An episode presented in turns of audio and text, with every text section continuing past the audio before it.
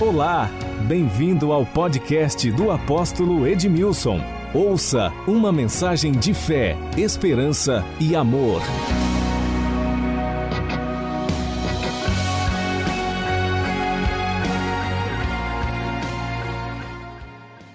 João 3,16.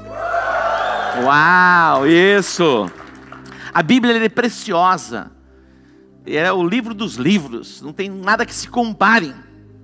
E diz que não tem nada novo debaixo do céu. Está tudo aqui, ó. Você lê e fala, uau, já aconteceu. João 3,16. Vamos ler juntos o, o, o versículo 16 e também o 17. Eu vou contar até três. E você vai ler com toda a força que você tem, com toda a intensidade do teu ser. Um, dois, três.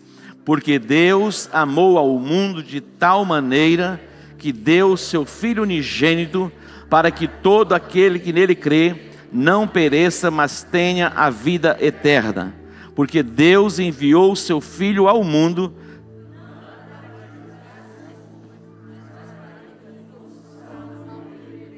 Meu Deus, no final só tinha um lendo. Vamos repetir o versículo 16. Porque. Oi? Ali pulou? Oh, perdão. Então vamos ler novamente. Um, dois, três. Porque Deus amou ao mundo de tal maneira que deu seu Filho unigênito para que todo aquele que nele crê não pereça, mas tenha a vida eterna. 17. Porque quando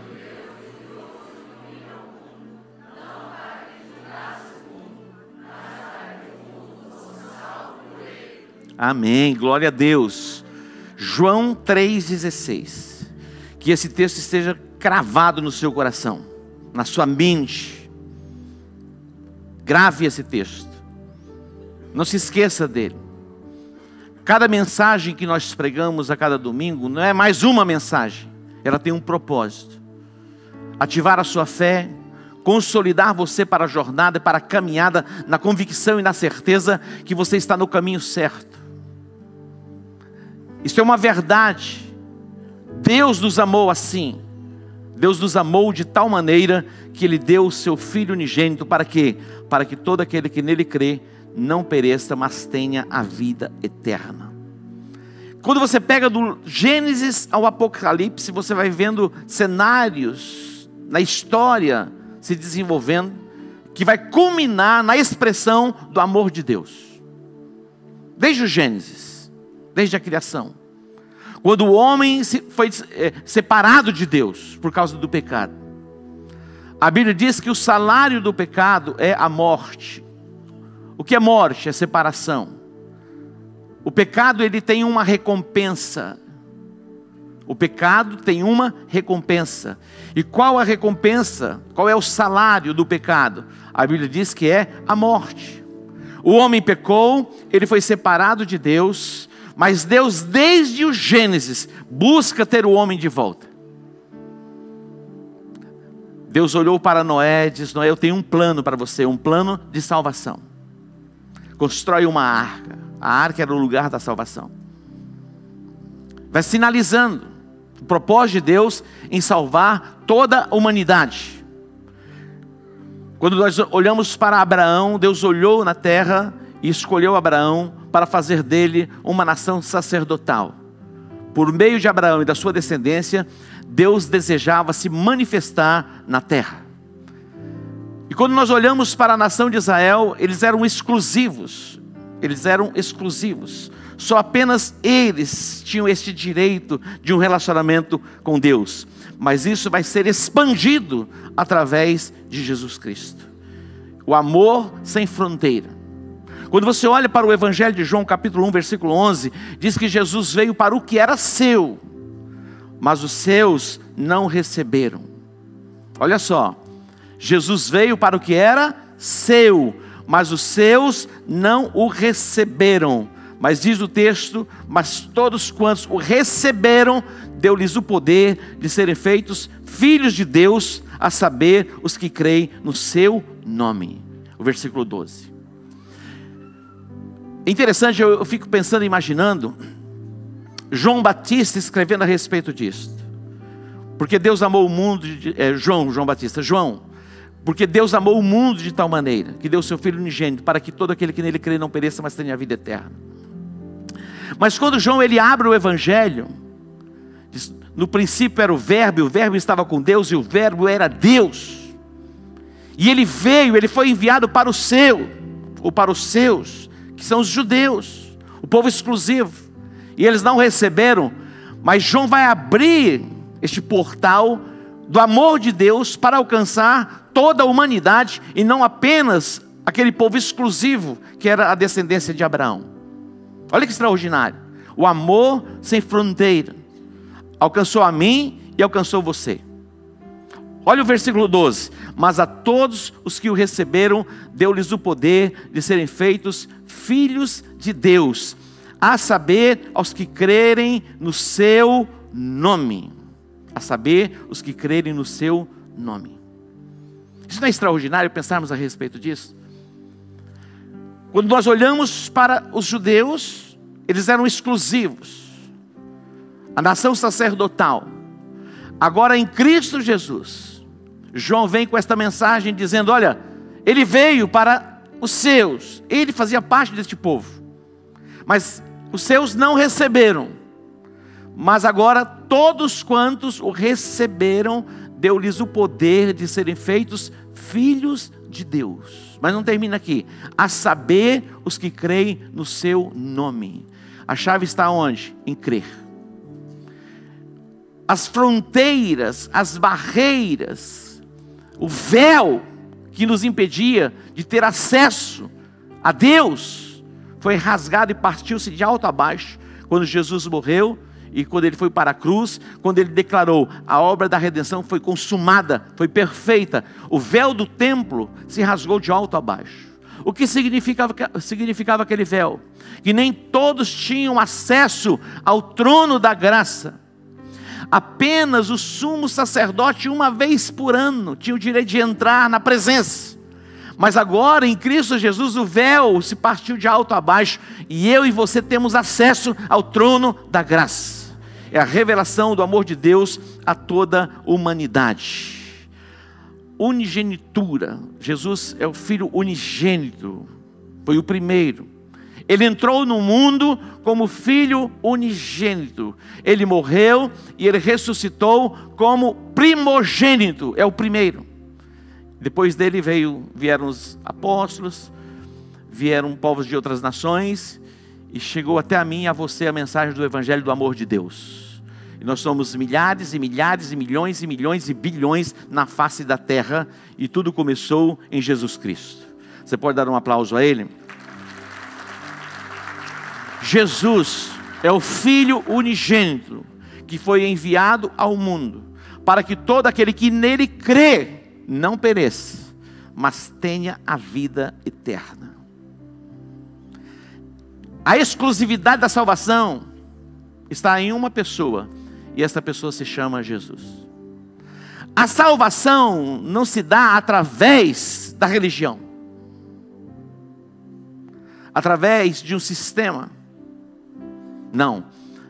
A salvação está na exclusividade de uma pessoa, e essa pessoa se chama Jesus. Observe comigo Atos capítulo 4, versículo 12. Atos 4, 12 diz assim. Eu gosto muito deste texto.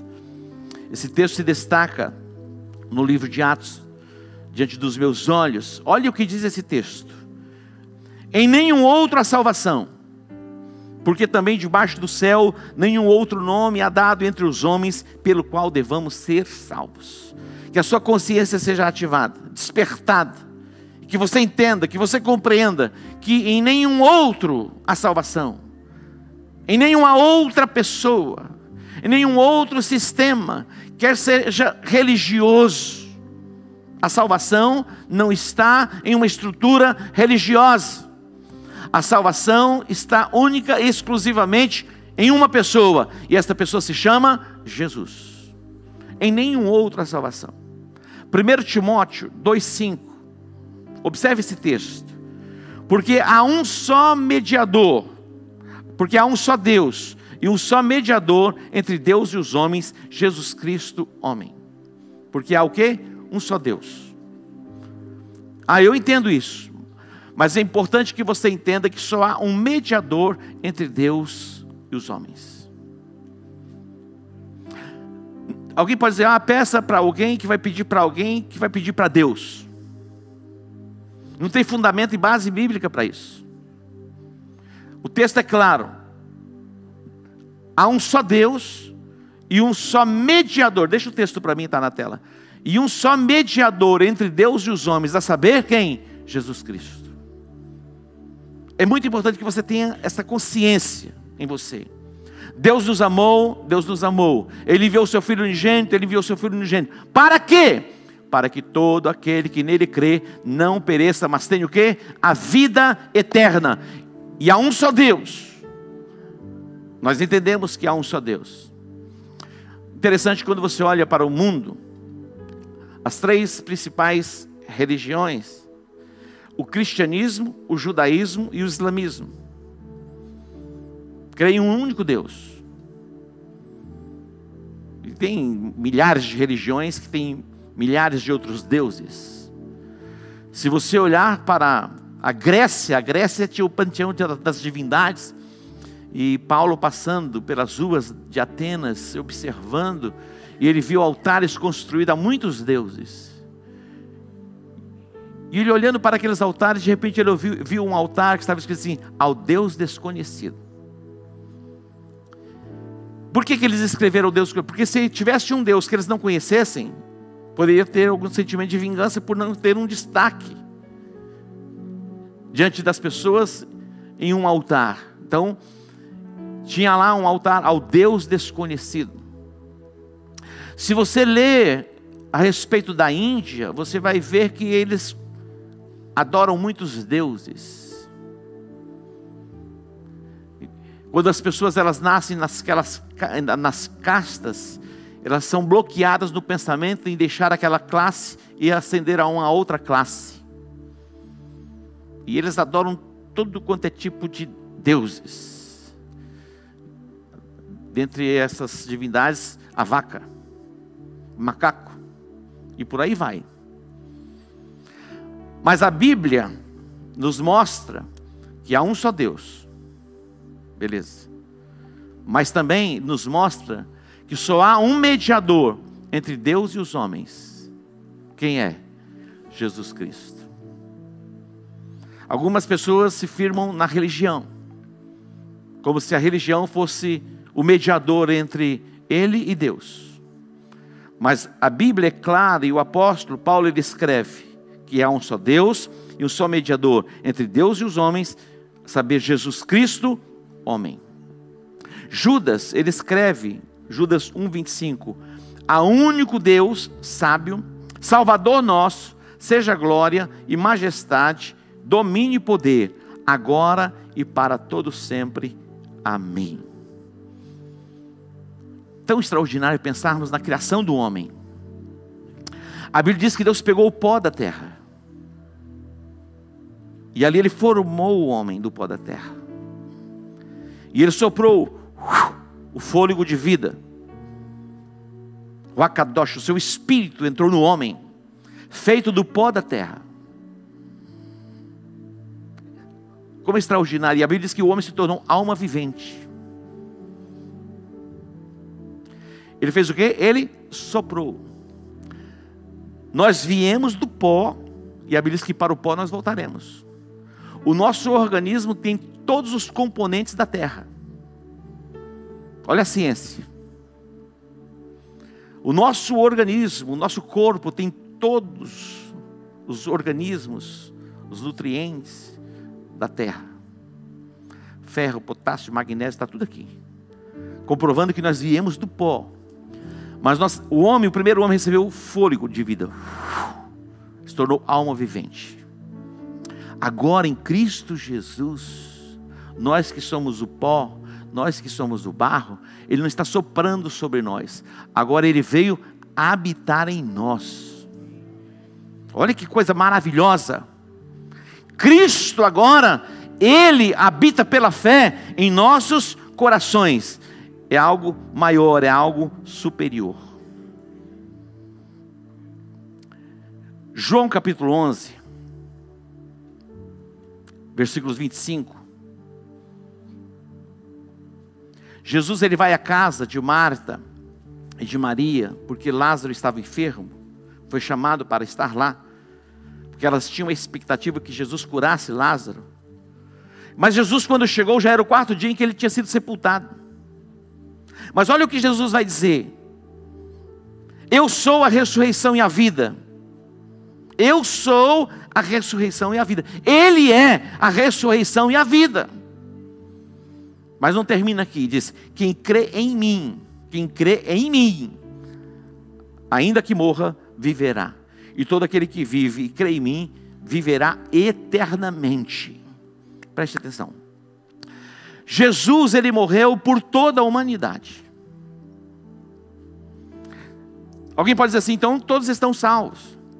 Numa perspectiva você olha assim, mas a chave para você receber, alcançar isso, está onde? Na sua fé. A obra da redenção ela foi consumada, ela foi perfeita. Por que, que nós pregamos o Evangelho? Dia após dia. Se nós proclamássemos o Evangelho 24 horas por dia, ainda seria pouco por aquilo que Ele fez por nós. Porque todos precisam ouvir falar porque a fé vem pelo ouvir e ouvir pela palavra de Deus. E quando você ouve a palavra de Deus, a sua fé é ativada. E nesse momento em que a fé é ativada, você compreende o plano da salvação, você passa da morte para a vida. Preste atenção. A obra da redenção, que foi tão extraordinária, não vai ter nenhum efeito na sua vida se você não crê. Não tem efeito nenhum. A ação da obra da redenção começa em você, a partir do momento em que você crê. Queridos, Bíblia, Jesus diz assim: porventura achará fé na terra quando vier o filho do homem? Olha isso. Porventura, que a Bíblia se os dias não se abreviassem, poucos seriam salvos, ou quase ninguém seria salvo, porque nós estamos vendo uma avalanche de mensagens que vem à nossa mente, chega ao nosso coração, para confrontar a nossa fé. Não é verdade? Todos os dias. São milhares e milhares de informações. Queridos, é pastor incrédulo, é padre incrédulo, é, tudo é, tem, tem crente incrédulo, tem, tem de tudo. É impressionante quando as pessoas. Olhem para mim. Aqui está beleza. Uma mulher linda. Vai ter que receber flores. Ali vai ter que ser uma, olha coisa maravilhosa. Isso não é para mim, não. Deve ser para a apóstola. Aí, com certeza, você viu, né? Presta atenção, ouça aqui. Se você não se firmar e se voltar para a palavra, você corre um sério risco de ser corrompido na sua fé. O que você mais vai ouvir são questionamentos a respeito daquilo que a gente acredita. E virou uma febre. São artistas, jornalistas. Eu vou falar um negócio aqui, mas não vou falar. Políticos, aí acertei a coisa para confrontar você. Essa onda progressista, meu irmão, é impressionante. E, e, se você não for progressista, você é fascista. Você já viu isso?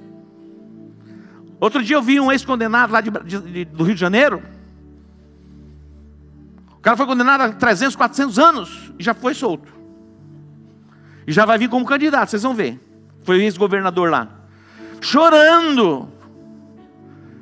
Falando do juiz que o julgou que é evangélico e que o condenou, é um fascista. Ele não sabe o que é o amor de Deus. Oh. Verdade. E chorando, falou: Eu sei o que é o amor de Deus. É ficar numa, num cubículozinho, é 22 horas por dia e duas horas de sol. Eu sei o que é Deus. Esse povo aí não sabe o que é Deus. Desse jeito. Questionando mas nós vamos ser questionados mesmo. Porventura, quando vier o filho do homem, achará fé na terra? Por isso que o apóstolo Paulo diz: combate o bom combate da fé, toma posse da vida eterna. Judas, ele diz: eu, vou, eu queria escrever a vocês a respeito da salvação, que é um tema comum, mas eu senti a necessidade de vos exortar a batalhar diligentemente pela fé que uma vez por todas foi entregue aos santos. Batalhe diligentemente pela sua fé. Quando esses ventos de doutrinas, de pensadores, teólogos, reformadores e outras coisas mais que tem por aí, vierem para questionar aquilo que já está no seu coração, vai encontrar resistência dentro de você, porque a luz já está dentro de você e a sua fé é inabalável. Interessante porque quando você passa por algumas guerras, algumas lutas, alguém chega, chega um enviado de Satanás e diz: cadê, cadê Deus? Poxa vida, você serve a Deus com tanta integridade, por que você bateu seu carro? Olha o Satanás. Não dá um negócio assim? E vem, cadê Deus? Muitas vezes um filho se desvia, você não pode nem proclamar a respeito de Deus, afinal de contas, o seu filho se desviou, e aí, ué, vai fazer? Não é? Mas vai, vão vir para questionar. Por isso que Judas diz assim: olha, empregue toda diligência, todo zelo, batalhem pela fé que uma vez por todas foi entregue aos santos. Alguém vai questionar você dizendo: para que construir mais um prédio? Para que ir para Los Angeles? Meu irmão, tem de tudo. Para que investir tanto eh, no, no, no, na construção de um templo? Para que isso? A besta vai, vai tomar conta disso que a besta chegue. E a gente não vai estar mais aqui mesmo, não quero ver uma coisa com a besta. A gente aí não precisa mais de a gente vai para o céu. Mas se tem alguma coisa para se construir, é, se tem alguma coisa boa, é construir templos, onde nós vamos alcançar vidas, famílias, para levar para a eternidade. A Bíblia diz que uma alma vale mais que o mundo inteiro.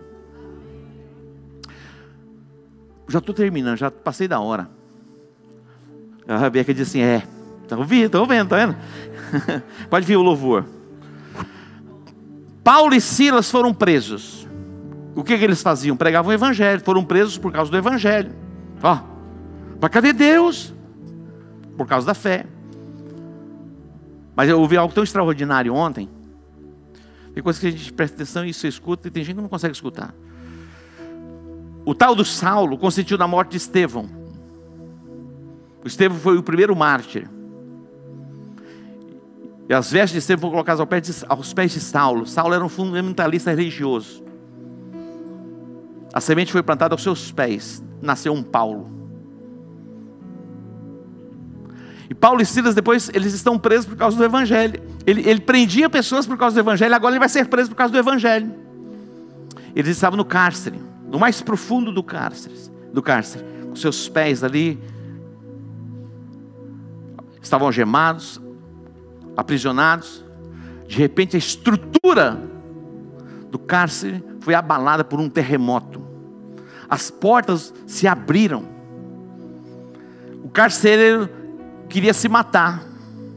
Pegou a sua espada, porque ele achou que todos os presos tinham fugido. Era quase meia-noite, escuro. E Paulo e Silas eles disseram: Nós estamos aqui. E ele perguntou: O que, é que eu devo fazer para ser salvo? Olha isso. Qual foi a resposta? Crê no Senhor Jesus, e será salvo tu e a tua casa. A chave está onde? Em crer. Deus amou o mundo? Deus amou o mundo. De que maneira? Que Ele deu o seu Filho unigênito. Para quê? Para que todo aquele que nele crê, para que todo aquele que nele crê, não pereça, mas tenha a vida eterna. A salvação está em uma pessoa, Jesus. Mas sem fé em Jesus não tem salvação. Não tem salvação. Ah, mas ele é uma pessoa tão boa, tão maravilhosa. Ele, ele, ele dá esmola aos pobres. Queridos, isso é importante. Mas isso não dá, não dá, não dá direito à salvação. Nós fomos salvos pela graça por meio da fé. Isso não vem de nós, é dom de Deus. Não fomos salvos pelas obras para que ninguém se glorie, mas nós praticamos as boas novas porque já fomos salvos. É diferente. Amém? Vamos orar? Como está a sua fé? Ativada? A Bíblia diz: todo aquele que invocar o nome do Senhor será salvo. Olha isso.